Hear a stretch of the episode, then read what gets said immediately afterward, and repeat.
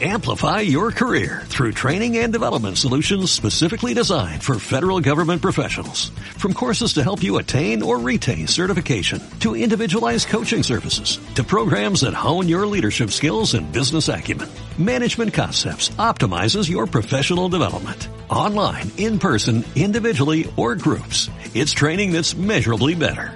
Learn more at managementconcepts.com. That's managementconcepts.com. En el mundo de los inversionistas, el que más sabe sobrevive. Los inversionistas somos seres en constante transformación. Para bien o para mal, tú eliges.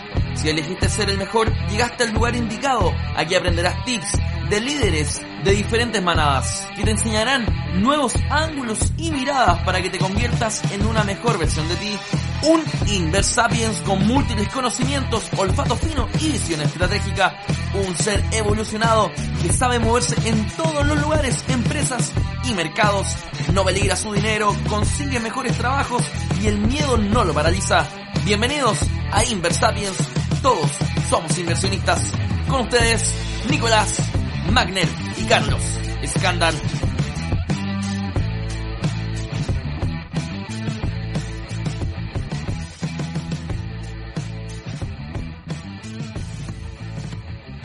¿Cómo están amigos de Inversapiens? Bienvenido a un nuevo episodio del podcast de inversión en Chile. Estamos número uno según varias agencias. Hemos estado averiguando y estamos número uno en Chile, así que estamos muy contentos. Y hoy día es un día muy, muy especial porque me acompaña un tremendo, tremendo inversionista, profesional también, eh, empresario, emprendedor y también amigo, Patricio Crespo, eh, al cual yo admiro mucho y del cual uno puede aprender muchísimo del tema que vamos a hablar hoy día, que tiene que ver con la inversión inmobiliaria. ¿ya? Dicho sea de paso, don Patricio Crespo fue uno de los, de los, de los que con los que trabajamos en el, en el, en un proyecto que fue el papá de Inversapien. Inversapien tiene un papá que se llamaba Finanzas Lab, el nombre pero malísimo que se me ocurrió en ese, en ese minuto. Y Patricio Crespo era uno de los que, junto con, con Sebastián y con Rodolfo, éramos cuatro, me acuerdo, en esa época, hace años atrás, que empezábamos a hacer estos Facebook Live. ¿Te acordáis, Pato, que lo hacíamos en el jardín del Seba? Y hablábamos de inversión inmobiliaria, etcétera, y como que ahí partió todo el, todo el, las ganas de querer enseñarle a las personas a, hacer una mejor versión de, ellos mismos a través del, manejo del dinero. Así que un gran saludo, bienvenido Pato, este también es tu espacio, así que muchas gracias por estar acá. Y, gracias, Cuéntanos un poquito, eh, ¿cómo, ¿cómo está este tema de la inversión inmobiliaria en Chile? Yo sé que la pregunta es bien es bien general porque depende mucho, hay muchos factores que hacen que este negocio inmobiliario, el negocio de la inversión inmobiliaria, eh, dependa mucho, dependa mucho si es en Santiago, fuera de Santiago, cerca de ciertas zonas, en otras zonas, etcétera. Yo sé que hay muchos depende, pero en general, hagamos un overview, una, una volada rasante de cómo, cómo ha venido evolucionando y en qué está hoy día el mundo de la inversión, inversión inmobiliaria. Bien, hola Nico. Em, mira, yo lo que te diría es que hoy día efectivamente estamos en un mundo lleno de cambios. El mundo de la inversión inmobiliaria hoy día es em, totalmente diferente probablemente al de hace un año atrás y al de 10 años atrás, donde habían plusvalías maravillosas, en donde todo el mundo te cuenta de que te comprabas una propiedad y que se pagaba solo y que te sobraba plata y que con eso te comprabas el resto. Hoy día yo diría que hay mucho mito eso, hay mucho también, eh, hay mucho conocimiento, también eso es valorable en la industria. Hoy día te podría decir que una persona que quiere invertir en, propiedades puede hacerlo, hay conocimiento, pero también hay muchas influencias que tienen sus propios intereses y por lo tanto también a quienes nos escuchan, yo creo que una de las cosas más importantes que hoy día podemos eh, entregar es conocimiento neutro, o neutral y que descontaminado de los intereses que podrían tener o que existan naturalmente en la industria. La industria hoy día es un negocio que cada vez está más apretado. Hoy día no es un secreto que las rentabilidades bajan, que la plusvalía hoy día es un, es un, no es una ciencia cierta y probablemente no podemos hacer la proyección que hacíamos hace 5 o 10 años atrás. Y por lo tanto, tienes varios fenómenos también, temas de desempleo, temas de bancos más restrictivos, si bien la tasa está mejor, también la posibilidad de nuevas inversiones o, esos inversionistas ángeles también se le hace un poco más difícil.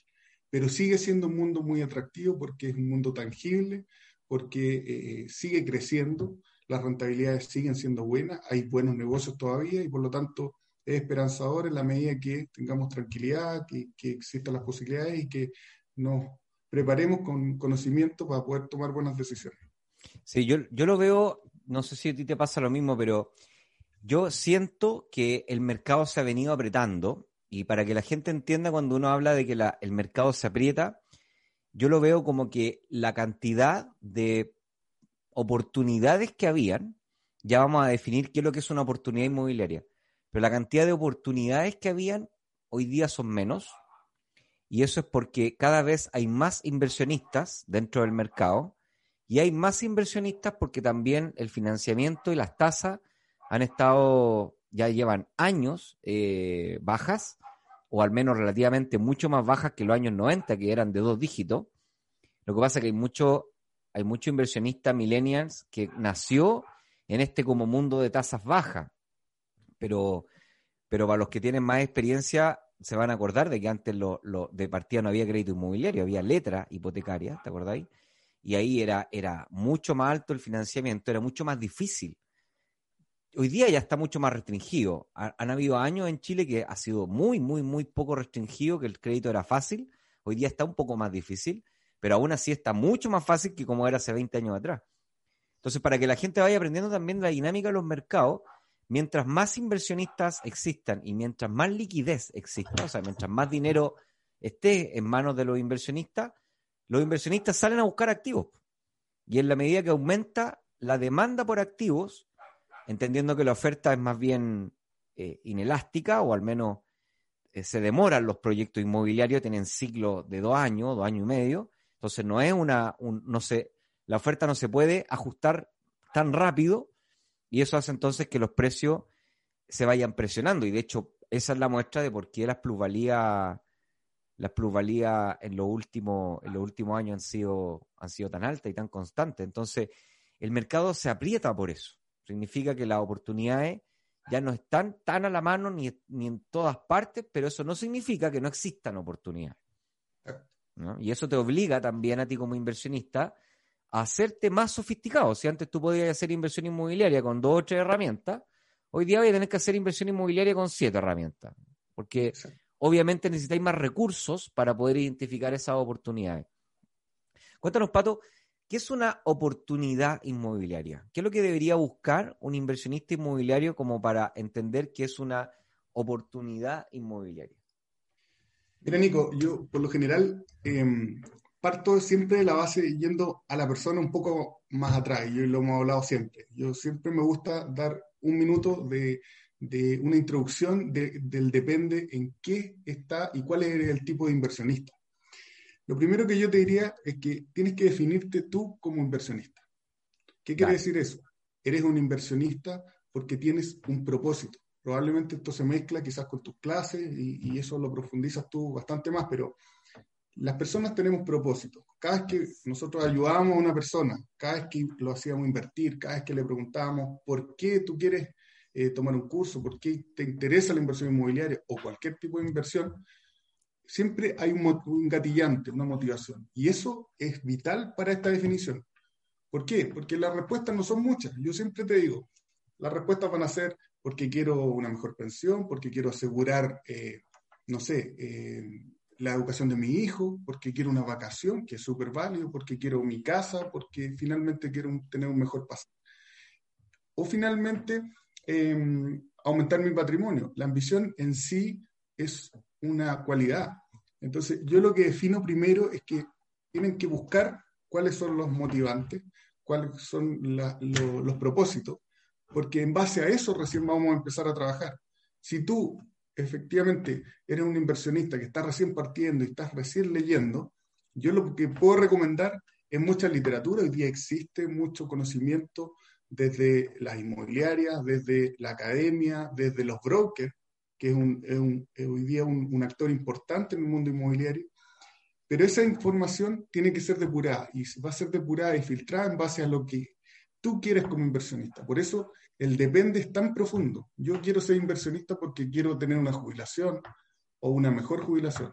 Quizás ese es tu propósito. Y en base a eso tienes que empezar a trabajar. Porque si partes al revés, tomando todas las recomendaciones de, mira, cómprate este departamento, empieza a ahorrar, finalmente nada funciona porque estás viviendo la vida de otro. Y eso es vital. Eso es vital. Eso como, como, como principio es básico. Y ahí, hay, hay algo también que aportar, Pato. Nosotros trabajamos mucho con propósito en Inversapiens, es uno de los pilares más, más importantes, yo diría que el más importante. ¿ah? Y es porque también tiene que ver con la motivación. Porque cuando uno invierte, para invertir tenéis que ahorrar. O sea, no, no hay ni una inversión que se pueda hacer sin ahorro. Ya, o sea, cualquiera que te venda una oportunidad de invertir sin ahorro es peligrosísimo, te está engañando, así de simple. Entonces, como hay que ahorrar, significa que para ahorrar vaya a tener que dejar de consumir hoy, porque la única forma de ahorrar es no gastarte la plata hoy día. Y ahí hay un tema, hay un tema psicológico importante, y es que los seres humanos tenemos un problema grave, y esto es por construcción biológica, un problema grave de que siempre vamos a privilegiar el placer hoy día versus el placer de mañana, porque el placer de mañana no es tangible. ¿Cachai? Entonces, lo que tenemos que hacer con el propósito es intentar engañar a la mente para que la mente pueda hacer un poquito más tangible el beneficio del futuro. Entonces, eso se llama present bias, se llama el sesgo del presente, que estamos, vivimos extraordinariamente puestos en el hoy y extraordinariamente despreocupados del mañana. Así es. Y eso hace entonces que cuando tú tenías esta mentalidad de propósito, que estáis pensando como tú decís, me quiero jubilar, quiero viajar, quiero estudiar, no importa el propósito, ¿ah? puede ser quiero tener una casa más grande, si queréis, quiero vivir en el campo, quiero vivir en la playa. No, cada uno tiene su, su propósito en el futuro, la mente, la cabeza entonces empieza a decir, ah, entonces voy a tener que empezar a hacer algunos ajustes hoy día, ahorrar un poquito y aquí es donde viene el enlace que tú les vayas a explicar, yo sé, de empezar a buscar el mejor activo que te permita eh, movilizarte hacia allá. Absolutamente. Enlazando con eso, absolutamente de acuerdo. El ahorro va antes que cualquier parte. Por lo tanto, eh, en algún minuto nosotros trabajamos harto que tú eres inversionista quizás antes de empezar a invertir. Y por lo tanto, eh, el estudiar, el ahorrar, porque finalmente aquí nadie dice esta parte. Quien te está vendiendo un departamento, quien te está vendiendo la universidad, un diplomado, etcétera, cualquier cosa, nadie te está diciendo que lo primero que hay que hacer es tener el ahorro para entrar al juego y tener las condiciones, obviamente, para acreditarte con una institución financiera. Parece simple, porque quizás es como obvio, quieres ser inversionista, bueno, tienes que tener acreditado en el banco, pero y si no, quizás tú puedes ser inversionista y pavimentar tu camino desde mucho más atrás, y esa es la idea de esta conversación, por lo menos para mí, dejarle eso. Un inversionista aparte quizás con las ganas y todavía ni siquiera sale de la universidad. Y ya era un inversionista. Ojalá después tengas la condición económica, un sueldo, Exactamente. O emprendedor, para dar los pasos siguientes. Y esa parte es un poco fea, pero no te la cuentan. Y es súper fácil, si no tienes el conocimiento, caer también y eh, caer en estos falsos académico finalmente que viene desde el mundo de los intereses privados, que tiene que ver con que eh, te están mostrando un camino de ser inversionista exitoso, etcétera, cómprate, nosotros siempre decíamos, cómprate cuatro propiedades y vive en la quinta. Eso, eso no existe hoy día. Eso hoy día está disfrazado en bono pie, muchas veces en sobreprecio, en que te administro la propiedad. Todo es un mito, la idea es que los toquemos más adelante, pero hay que tener cuidado. Hay cosas que son buenas y que te ayudan, como por ejemplo pagar bien cuota y muchas cosas que vamos a tratar en algún minuto bien en profundidad. Pero lo primero que tenemos que tener es el conocimiento para saber que tienes que ahorrar y entrar al juego. Y luego de eso, tomar buenas decisiones y volviendo a tu pregunta. Tú, déjame déjame hacerte un, ir recopilando tu idea.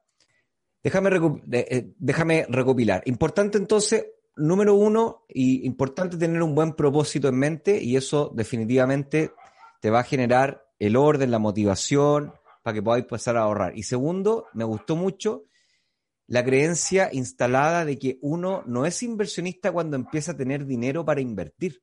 Uno es inversionista cuando dice que es inversionista. Y no es necesario tener dinero, porque tú podés ser inversionista, no tener dinero, pero tener, empezar a estudiar. Empezar a estudiar, a leer, a informarte, etcétera. Y eso obviamente hace que eh, te protejas y hagas mucho mejor las cosas cuando tengas dinero. ¿Cuál sería el tercer, cuál sería el tercer paso? Yo diría que, que como tercer paso, y ya pensando en quién quiere entrar al mundo inmobiliario, eh, ya es interiorizarse cuál va a ser tu primera inversión. Estamos, estamos asumiendo que, eh, que efectivamente tú ya puedes entrar al sistema. Y para poder entrar al sistema ya tienes que tener conocimiento de que existe normalmente un financiamiento bancario o en instituciones aseguradoras, eh, en donde efectivamente tú tienes que tener un pie o dar ese pie en cuotas, que hoy día en el mercado hoy día existe mucha oferta vía inmobiliarias directo o vía broker. Y ahí ya eh, voy colocando las primeras eh, símbolos de, de, cuidado, porque aquí hay una oferta hoy día extremadamente grande y efectivamente hay muchos métodos de vender. Día, el formato antiguo era que nosotros buscábamos en el Mercurio si es que habían propiedades o salíamos a recorrer los edificios preguntando. Luego estaban los portales, hoy día siguen estándolos, pero hoy día hay un fenómeno también que aparecen nuevos actores, actores como inmobiliarias integradas a procesos con clientes o los brokers. Y los brokers pueden ser un aliado en tu camino, pero también pueden ser una piedra en el zapato. Y eso, lo importante que conversemos hoy día es que desde una perspectiva neutral veamos cuáles son las cosas buenas y cuáles son las cosas malas. Pero lo, lo bueno es que información hoy día existe. Antes, cuando hace 10 años atrás, había uno o dos libros en donde nosotros podíamos leer y básicamente eran lecturas de abogados en donde cómo se compra una propiedad. Te explicaban qué es comprar en blanco, cosas que hoy ah. día tú lo googleas y lo vas a tener. Yo no voy a explicar hoy día en detalle nada de eso porque finalmente eh, eso lo, se puede hoy día encontrar fácilmente y, y, lo entregan de forma gratuita muchos de los brokers o muchas de las instituciones académicas, incluso las inmobiliarias. Entonces, ¿cuál es el punto que a mí me interesa? Hoy día ir a los puntos clave hoy día como para partir. Y para partir hoy día tienes que manejarte en tasas, en condiciones, cuáles son tus prerequisitos y por sobre todo cuánto tienes que pagar por una propiedad. Y ahí es donde vienen los primeros problemas. Los primeros problemas tienen que ver con eh, desconocimiento, desconocimiento de quién va a ser tu arrendatario, cuál va a ser el perfil de inversión que tienes que elegir, cuál es la rentabilidad. Hagamos algunos ejemplos, vamos haciendo algunos ejemplos prácticos. Por ejemplo, ¿a qué te referís con perfil de arrendatario? Por ejemplo, si tú estás partiendo ¿no? y definamos un perfil de arrendatario, eh, el modelo, como lo tengo yo en la cabeza, finalmente es que tú partes una inversión inmobiliaria con tus primeras dos propiedades, porque hay beneficios tributarios importantes, no vamos a profundizar esa parte, pero hay beneficios tributarios en términos de eh, la rentabilidad de esas dos propiedades pero también después hay modelos de escalamiento que tienen que ver con seguir creciendo, comprando como sociedades eh, o como persona eh, natural. Entonces, el escalamiento creo que es algo más avanzado, pero como tú partes hoy día, pensando en, por ejemplo, una persona que empezó a trabajar y que tiene la renta para entrar a la primera propiedad, está la posibilidad de evaluar rendimiento. Y ahí vamos, lo primero que hay que definir es cuánto tú puedes obtener del banco de financiamiento. Es la primera base y normalmente eso se maneja dependiendo de la renta, pero es entre un 25 y un 30%. No hay muchos secretos ahí. De tu, de tu renta, de tu, renta, bruta. O de tu renta bruta. Ya. De tu renta líquida, por lo general. Pero ahí las políticas de banco. A ver, yo, aquí hay otro consejo. Cuando tú estás partiendo, probablemente por cada propiedad que te compres vas a ir a 10, golpear 10 bancos para ver primero comparar y bueno cotizar, y eso todo el mundo lo dice, la mejor tasa, la mejor condición, ojalá el menor pie, etc. Pero tú tienes que buscar propiedades que sean rentables y uno busca finalmente rentabilidad. ¿Qué es primero, Pato? ¿Qué es primero? Ir al banco a averiguar, averiguar cuánto es mi capacidad de crédito o ir al mercado a buscar alguna propiedad que sea interesante. O sea, si tú quieres partir, lo primero es primero estudiar tu condición. Tú no necesitas tanto ir al banco, golpear puertas, perder tiempo y día. Si tú sabes que un 25, un 30%. Ya, eso para que la gente, claro, eso es para que la gente, claro, lo vea más práctico. tú te tenés que meter al banco o a cualquier de estos simuladores de crédito hipotecarios que hay y tenés que simular porque, a ver, tú le vayas a dar las condiciones, el monto para que la gente vaya notando, monto, ¿cierto? Y plazo, que son como los dos, las dos variables más importantes. Y de acuerdo a la tasa, de acuerdo al monto y al plazo, el banco te va a dar tasa. Pero además de dar tasa, de darte tasa, te va a traer un valor estimado de dividendo. Ese dividendo, el pato dice, nos enseña que va no, no puede ser más de un 20 o 25% que tu renta líquida mensual. Eso es lo que está refiriendo. Ahora, hay condiciones, hay condiciones bien específicas. A veces hay carreras que son, no sé, que, que, el banco te permite, o hay rentas más altas que el banco te permite hacer. Eh, y incluso, y por qué no nombrarlo, también hay personas que han hecho eh, una compra múltiple, que no es muy recomendable, pero también es una posibilidad. Hay personas que lo dicen que es casi antiético ir a dos bancos al mismo tiempo. Mientras tú estás tomando decisiones en base a fundamentos y en base a conocimiento y el mercado te lo permite, hay muchas posibilidades. Financieramente aquí lo que tenemos que saber es que efectivamente la tasa del banco versus la rentabilidad que tiene tu propiedad tiene que ser a lo menos, eh, la rentabilidad tiene que ser por sobre tu tasa. Pero más allá de eso, así empezamos a evaluar em, propiedad por propiedad. Y aquí es donde es vital elegir las propiedades correctas.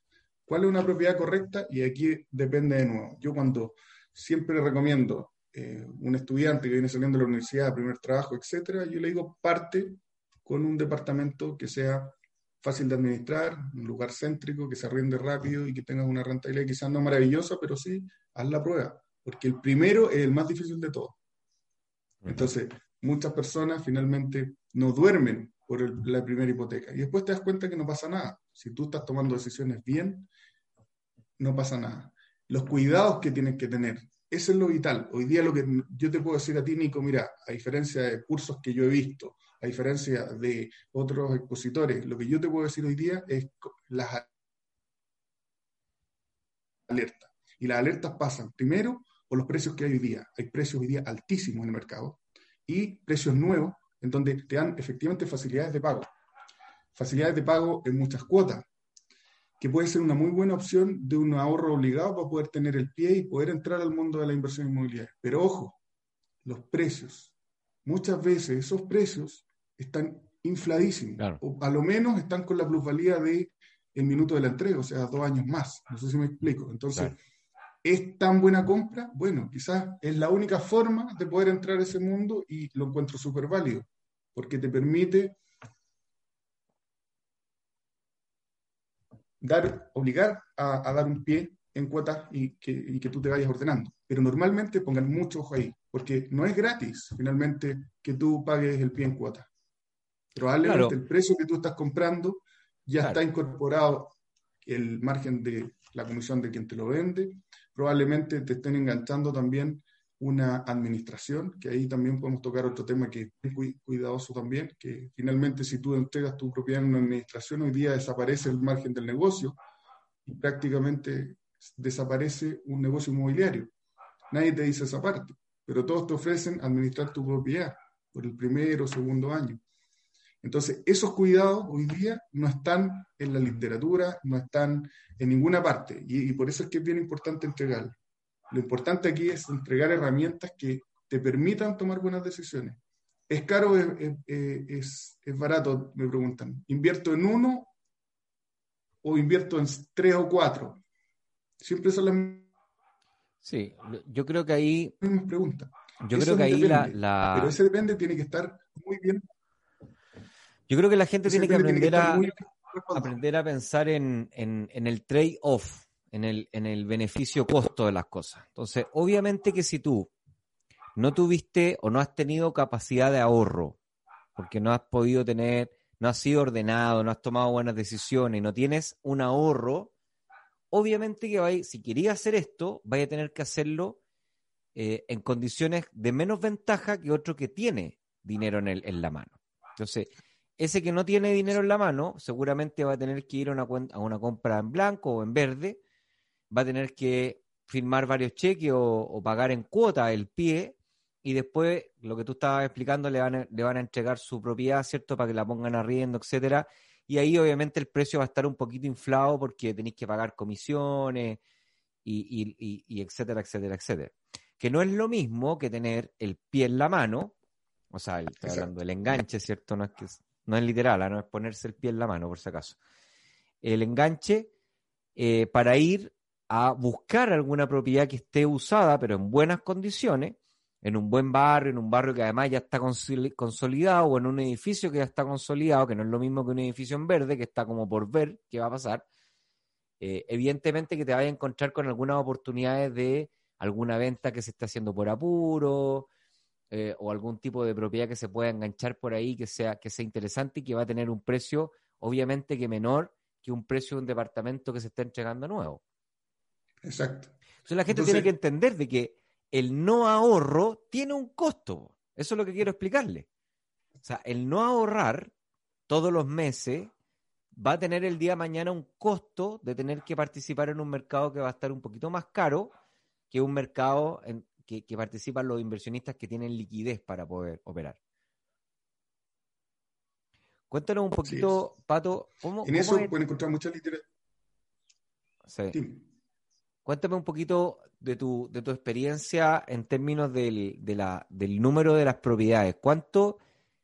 Yo sé que tú enseñáis esto de inversión inmobiliaria, lo enseñáis como en, hay dos tipos de modelos a, grandes rasgos, ¿cierto? Hay un modelo que es para un inversionista retail que está comenzando y quizá otro modelo para un inversionista ya más grande y que empieza a tomar un poquito más de sofisticación. Cuéntanos un poquito de eso. Mira, yo, lo separo en, el que está comenzando pensando en su primera propiedad o a lo más una o dos. ¿Y por qué en, ese uno y dos? Porque aquí se van a encontrar mucha literatura, y eh, no voy a profundizar, pero es porque están los beneficios tributarios y porque esos dos tienen eh, la gran ventaja que si son de FL2 tú tienes el, gran beneficio de que no complementan renta y por lo tanto no tienes que tributar por eso. No así si después tú empiezas a crecer. Y ahí es donde em, tienes que ir depurando un poco el modelo. Porque si sigues creciendo, en, algunas, en algunos brokers yo he visto, no sé, cómprate 10 propiedades. Porque efectivamente hay gente que tiene un buen sueldo y quizás va al banco y no tiene deuda y te van a prestar para quizás tres en cada banco o incluso las diez en uno solo. Quizás no es el caso de todos, pero es bien importante tener ahí las alertas. Primero, la tercera propiedad hacia adelante ya tributa y por lo tanto te aumenta tu global complementario y vas a tener problemas probablemente graves de tributación. Lo mismo si en algún minuto tú quieres vender las propiedades. Entonces, tú es sabido que tenemos 8.000 UFs como beneficio para la venta de propiedades.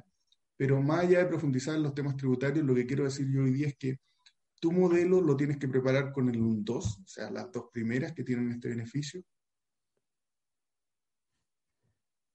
Y a partir de la tercera ya tienes que empezar a estudiar muchos temas tributarios. Viene un proceso que puede ser vía un eh, empresario unipersonal, en donde tienes grandes ventajas desde el mundo del financiamiento, pero también está la posibilidad de constituirte en una sociedad inmobiliaria ahí hay muchos depende, pero a mí también no me gustan tanto los depende. Ahí yo tengo un modelo que en definitiva también lo puedo compartir si en algún minuto lo podemos conversar bien en detalle. Pero los modelos son un depende en base a, primero, la persona. Hay personas que efectivamente quieren invertir en inmobiliario, pero quieren olvidarse las propiedades.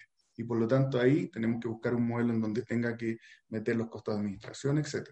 Yo recomiendo al inversionista que está partiendo que no use administración porque no es complejo manejar tu primera y tu segunda propiedad. No es para nada complejo.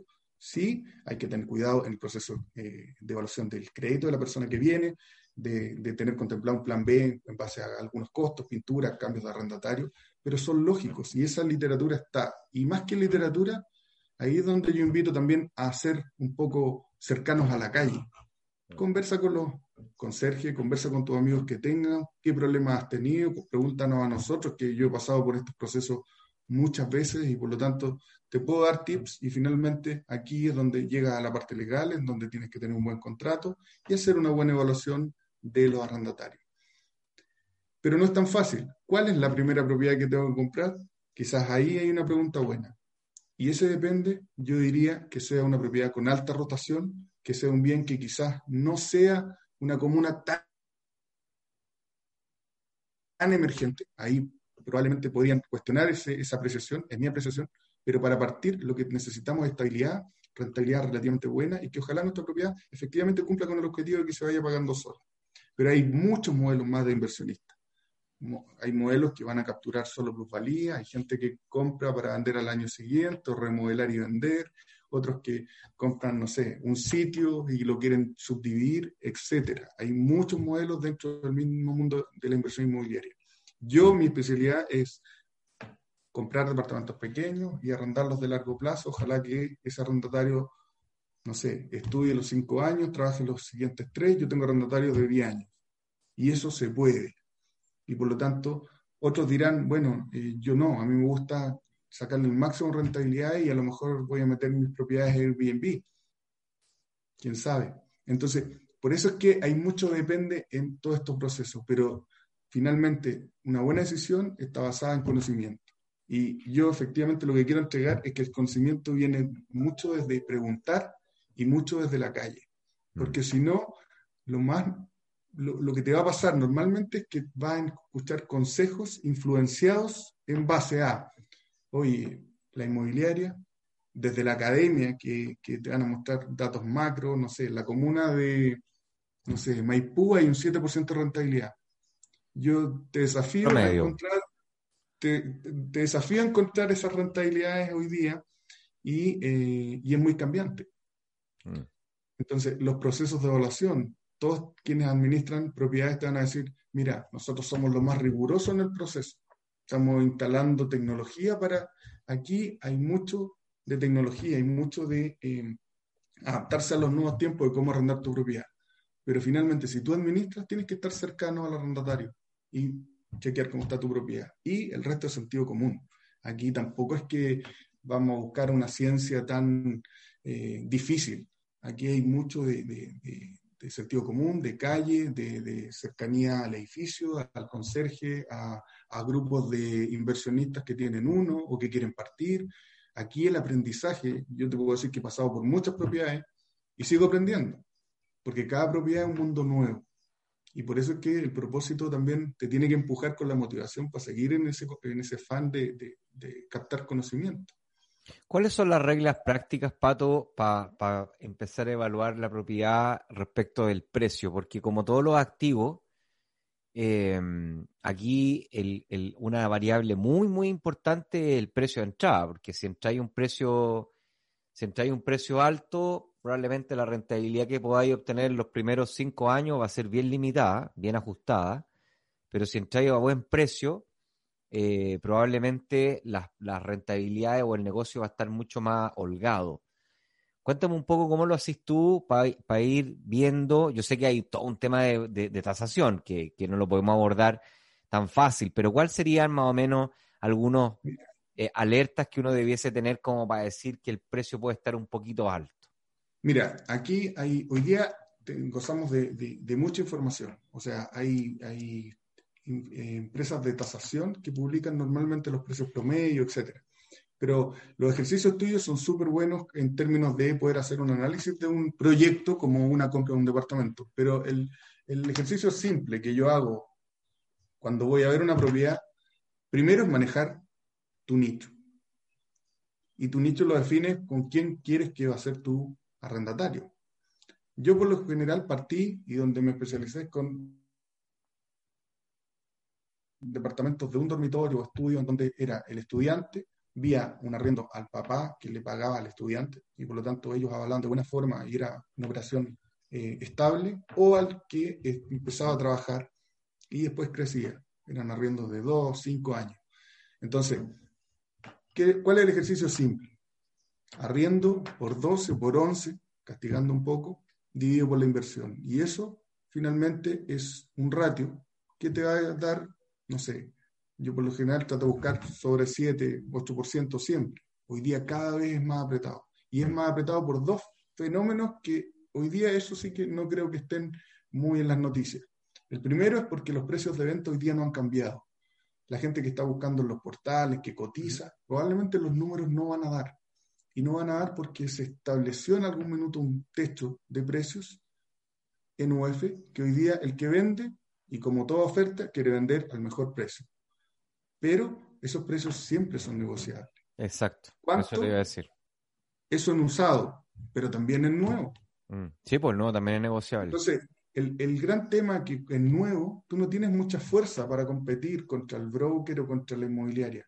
Entonces, esa fuerza, esa capacidad de negociación no es tan buena porque finalmente ellos juegan a otro tipo de interés. ¿Cuál interés? Que puedas pagar el pie en No hay más prácticamente. Mm. O que te hagan un descuento, o que, o que te devuelvan dinero, tú pongas un pie mayor y después te lo devuelven, o que inflen la tasación, o,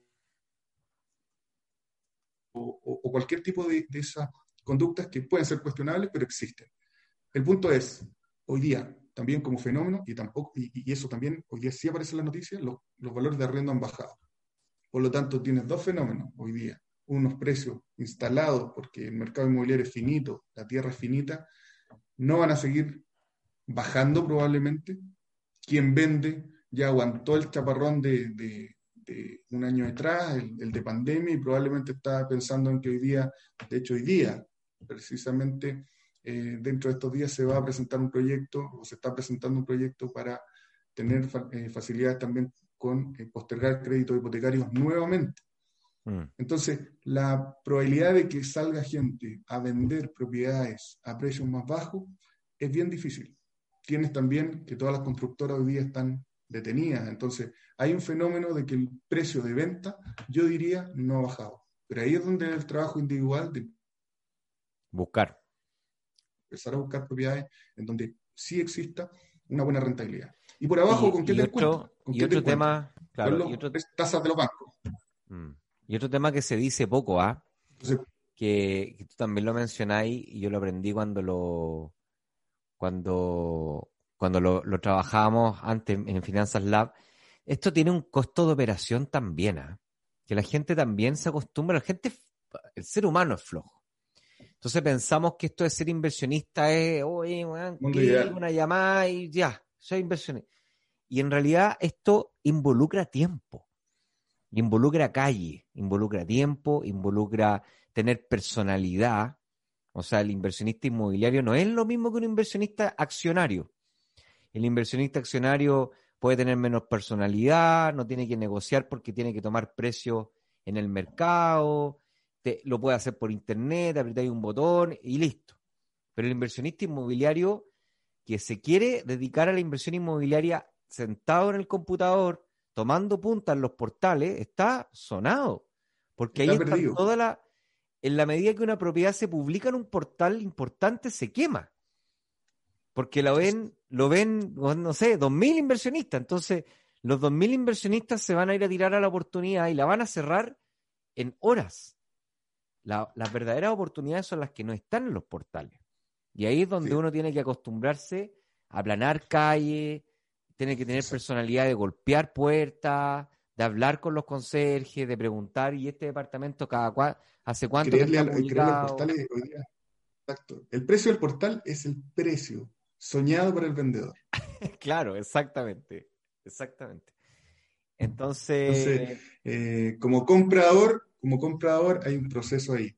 Bueno, y para separar, hay el, está el mundo de nuevo, que tú compras en, no sé, blanco, verde o entrega inmediata, pero contra nuevo, que ahí hay muy poco, salvo que, un, que una inmobiliaria esté liquidando, que, que, que efectivamente sea una gran oportunidad y hay que comprobarlo. Y el otro mundo es el mundo usado, en literatura o, o, o googleando el mundo usado no vas a encontrar mucho. Porque ¿quiénes van a defender el mundo usado? Sí, pues, Los corredores tradicionales, que hoy día son súper poco sofisticados y probablemente saben demostrar propiedades y no es de merecerlo, es un, rubro que existe y, y es súper válido. Pero ahí es donde el conocimiento vale. Entonces, esta formulita simple de multiplicar y ver cuánto arriba de la tasa quedo es súper válida. Si yo busco un 7 y me puedo Hoy día, no sé, yo he logrado tasas del 2, 3%, son súper buenas tasas. Súmale un punto más entre, no sé, seguro y otras cosas. Te queda un margen bastante bueno y podrías quedar por sobre el dividendo.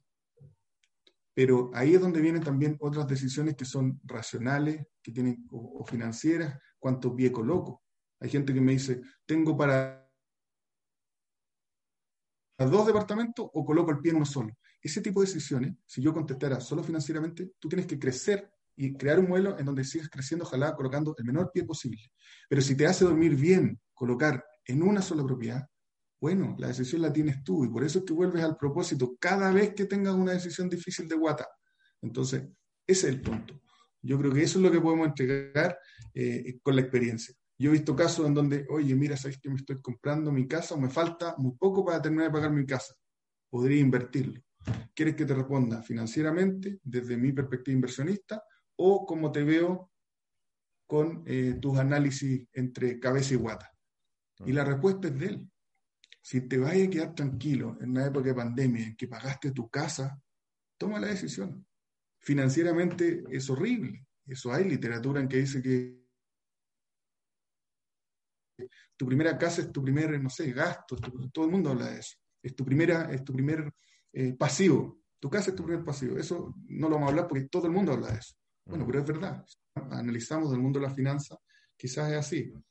Pero lo que yo puedo decir sobre el mundo inmobiliario es que funciona. Yo creo que todavía hay un margen considerable en que si uno logra propiedades atractivas, se pagan solas y las paga el banco y las paga todo arrendatario.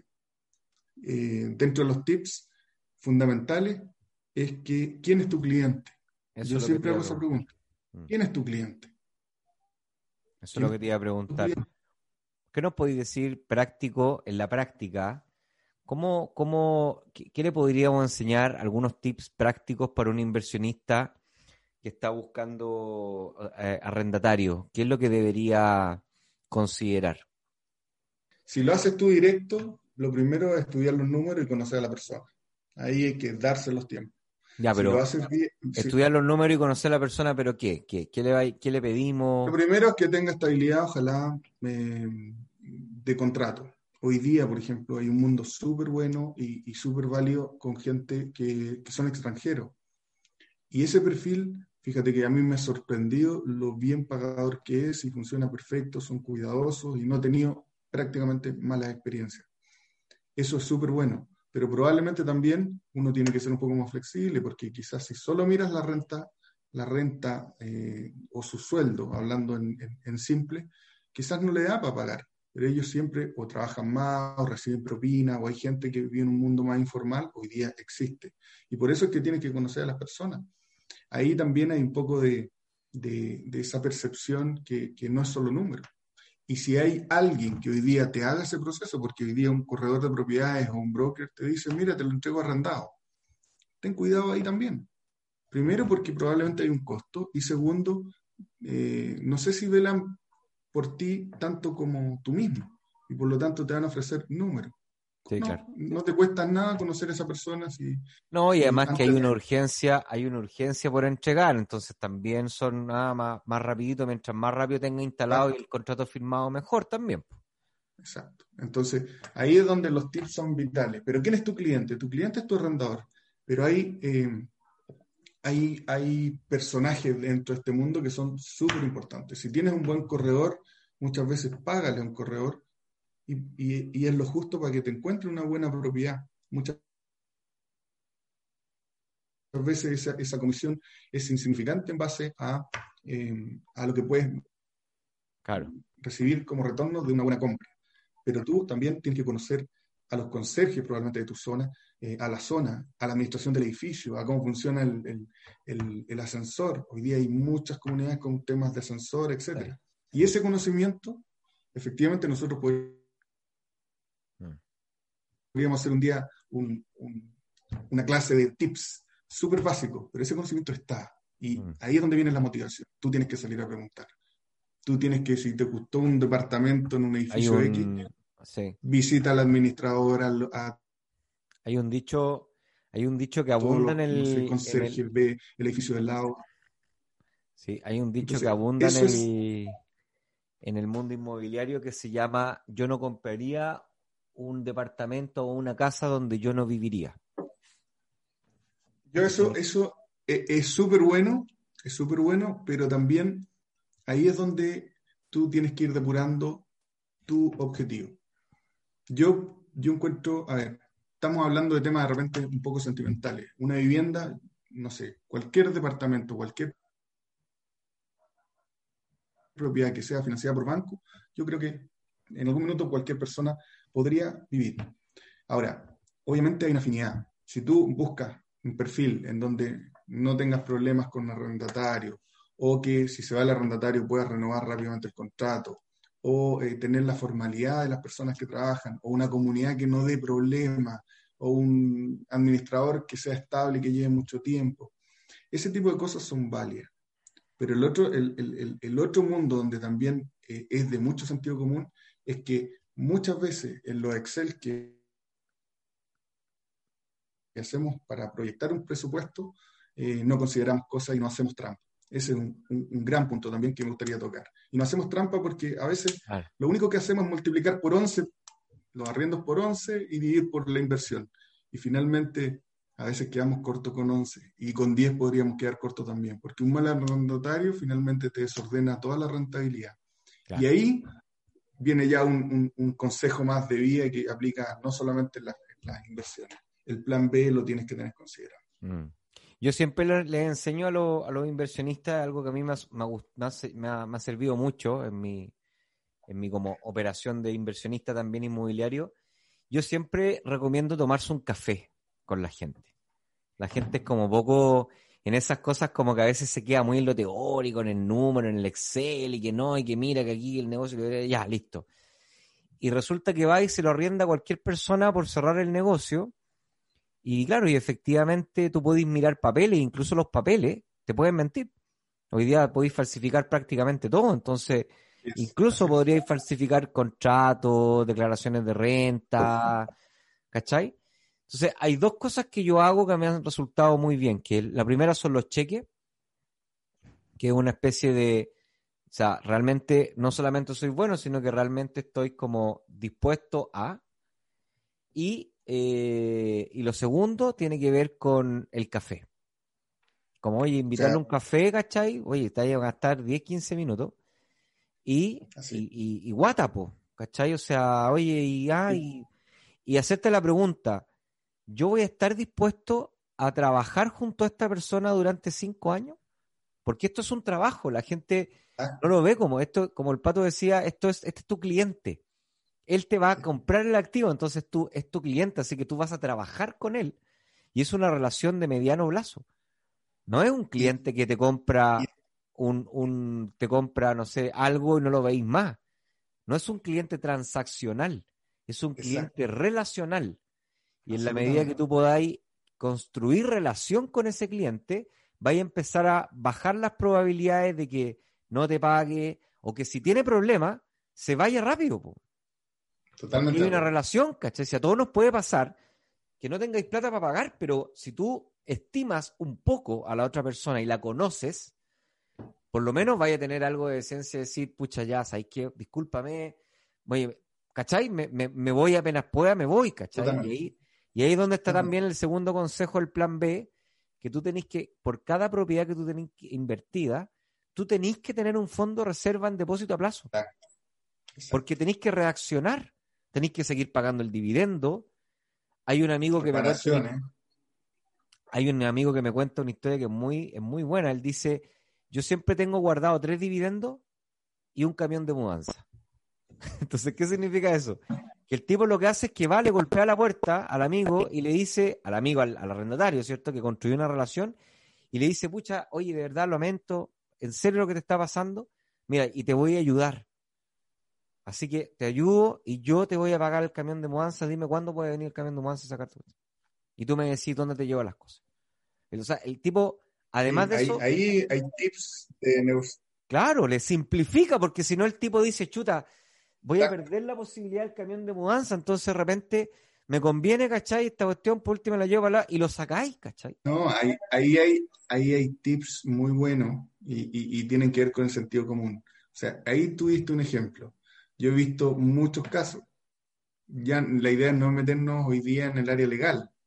aparte del consejo de tener un súper buen contrato, que también ahí nos pueden molestar, eh, un, súper buen contrato, pero a veces es mejor decirle, mira, te devuelvo tu garantía para que puedas ir a arrendar a otro lado y facilitar las cosas. Es tanto así, porque el dicho de que, ¿cómo es el dicho? de no sé, es mejor un mal acuerdo que buen juicio o algo así. Entonces, ah, sí, eh, aquí hay que evitarse problemas. Un buen acuerdo con mal juicio. Eh, em, el, el punto es que hay muchas cosas que son de sentido común, pero también como uno no tiene la experiencia, finalmente hoy día, ¿dónde acudes? A preguntarle a un corredor, a un amigo, y finalmente esto no es literatura tradicional. Estos tips nosotros los podemos dar y efectivamente son súper válidos. Y volviendo al tema que, que tocáis, me gustó mucho esa parte de que, de que es súper importante el café, pero yo te hago una pregunta, ¿cuál es tu cliente? Tu cliente es quien te arrienda, no es la propiedad. No, pues. Entonces, ¿de quién te tienes que preocupar? Sí, pues, del cliente. O sea, te, vas a preocupar de la propiedad porque efectivamente quieres que tu cliente esté estable. y ahí viene otro consejo que yo doy. Pero ojo, que, y ahí, esto está súper bueno, Pato, perdona, pero no lo había visto. ¿Quién es más impredecible? ¿El arrendatario o la propiedad? La propiedad está ahí, la propiedad. Ahí, ahí la propiedad está ahí y tiene solución, porque es algo físico. Claro, ¿cachai? Porque es una cosa, pues, Algo grave, un incendio, perdón. está el seguro. Se me salió un... Sí, es una cosa, ¿cachai? Lo otro es una persona, y las personas son muy impredecibles. No, pero, pero muy, muy de acuerdo. Pero, pero aquí es donde yo quiero, la idea es que planteemos cosas que son diferentes y esto me parece súper nuevo, o sea, quizás de un sentido común tremendo y podría sonar algo demasiado básico. Pero yo te hago otra pregunta. Si esa persona está relacionada contigo, tiene tu WhatsApp, hay confianza. A mí me pasó la semana pasada, por ejemplo, y te doy un ejemplo que a lo mejor no viene al caso, pero falló una cocina y es responsabilidad mía. Oye, ¿la puedes cambiar? Descuéntalo del arriendo. Te olvidaste de los problemas. Claro. Claro. O el mismo conserje de ese mismo edificio. Ayúdame con eso. Perfecto, yo se lo hago. Te van a cobrar, a lo mejor te van a cobrar precio de mercado, un poco más, un poco menos, pero te olvidas de los problemas. Entonces, ¿Qué es lo que uno tiene que definir? Que ese cliente a la vez es un colaborador en términos de soluciones. Si tú tienes un problema eléctrico y él tiene en el edificio que se consiguió un número que es el eléctrico del edificio, ¿a quién vas a llamar? Soluciona el problema. Bueno, y tiene un costo y ahí tendrá que estar el plan B porque lo tenemos que evaluar bien.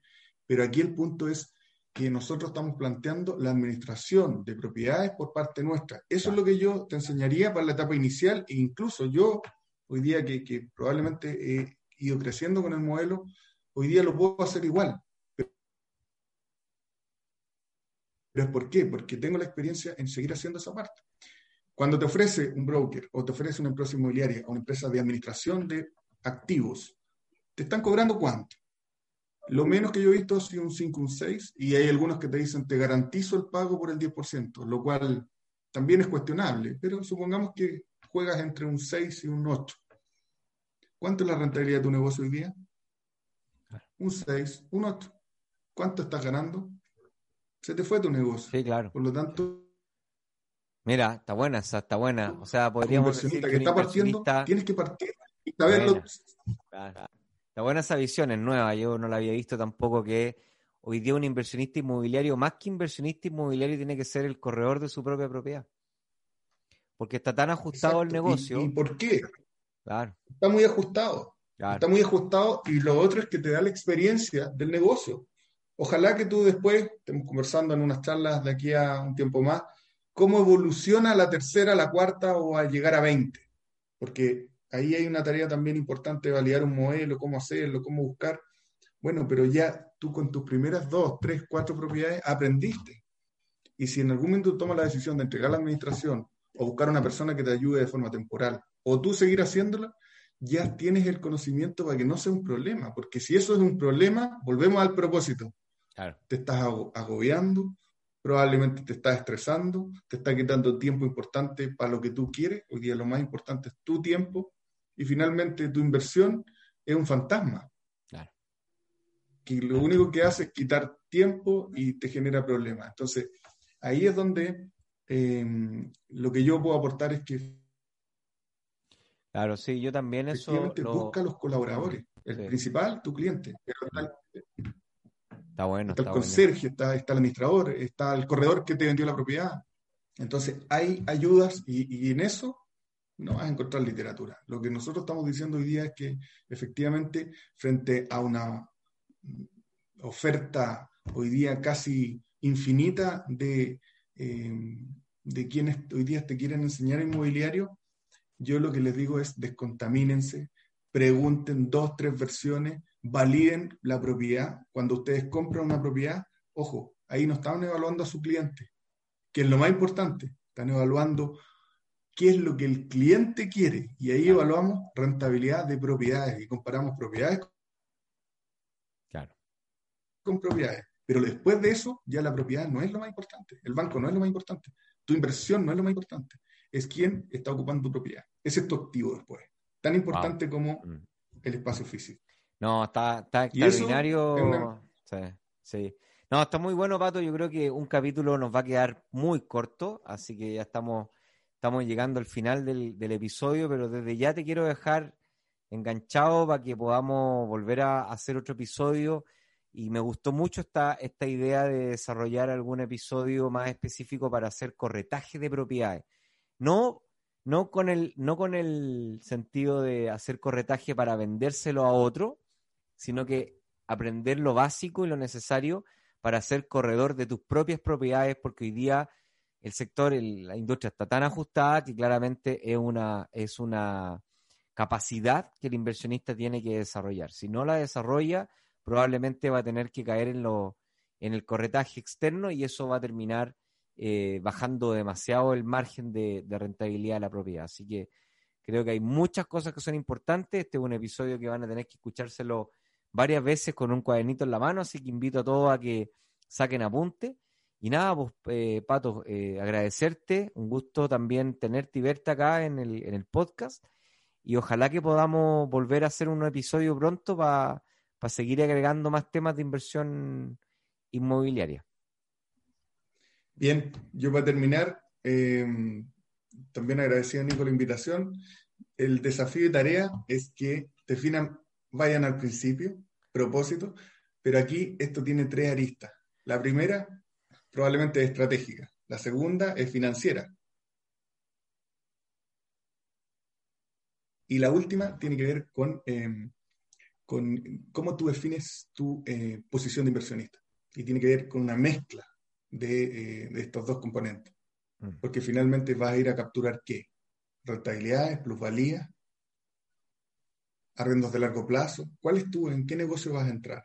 Y eso es vital, porque al final y, para ir terminando, al final uno se tiene que apoyar mucho en la parte tributaria si vas creciendo, en la parte legal, porque tienes que comprar propiedades, tener buenos contratos y, cuando tengas un conflicto grave también vas a necesitar probablemente de la área legal. Y finalmente la parte estratégica. Y la parte estratégica es tuya. Mm. Porque es sacándolo desde todos tus conocimientos. Y esa parte yo te diría que depende mucho de el caso a caso, porque si no, vas a vivir la vida de otro o vas a seguir los consejos de otro que pueden ser buenos, pero estás replicando. Mm. Y hay que buscar tu estilo de inversionista finalmente. Está buenísimo. Gracias, Pato, eh, por todo el valor. Y, y nada, pues nos estamos viendo en otro episodio. Ahí voy a, voy a, voy a seguir robándote tiempo para que podamos conversar con, con los que nos escuchan y, y los que nos escuchan puedan y se decidan a empezar también a fundar sus propias carreras de inversionista inmobiliario. Así que muchas gracias, Pato, muchas gracias a todos, que tengan todos un lindo día o linda noche, dependiendo de cuando nos estén escuchando. Y nos vemos en otro episodio de Inversapiens la siguiente semana. Esperamos que este episodio te haya entregado el conocimiento para estar un paso más cerca de ser una mejor versión de ti. No te olvides compartir, comentar, déjanos tu valoración y ayúdanos a conectar con más inversionistas. Un gran abrazo y nos escuchamos la próxima semana en un nuevo capítulo. Pasa a la acción, aplica lo que aprendiste y conviértete en un Inversapiens.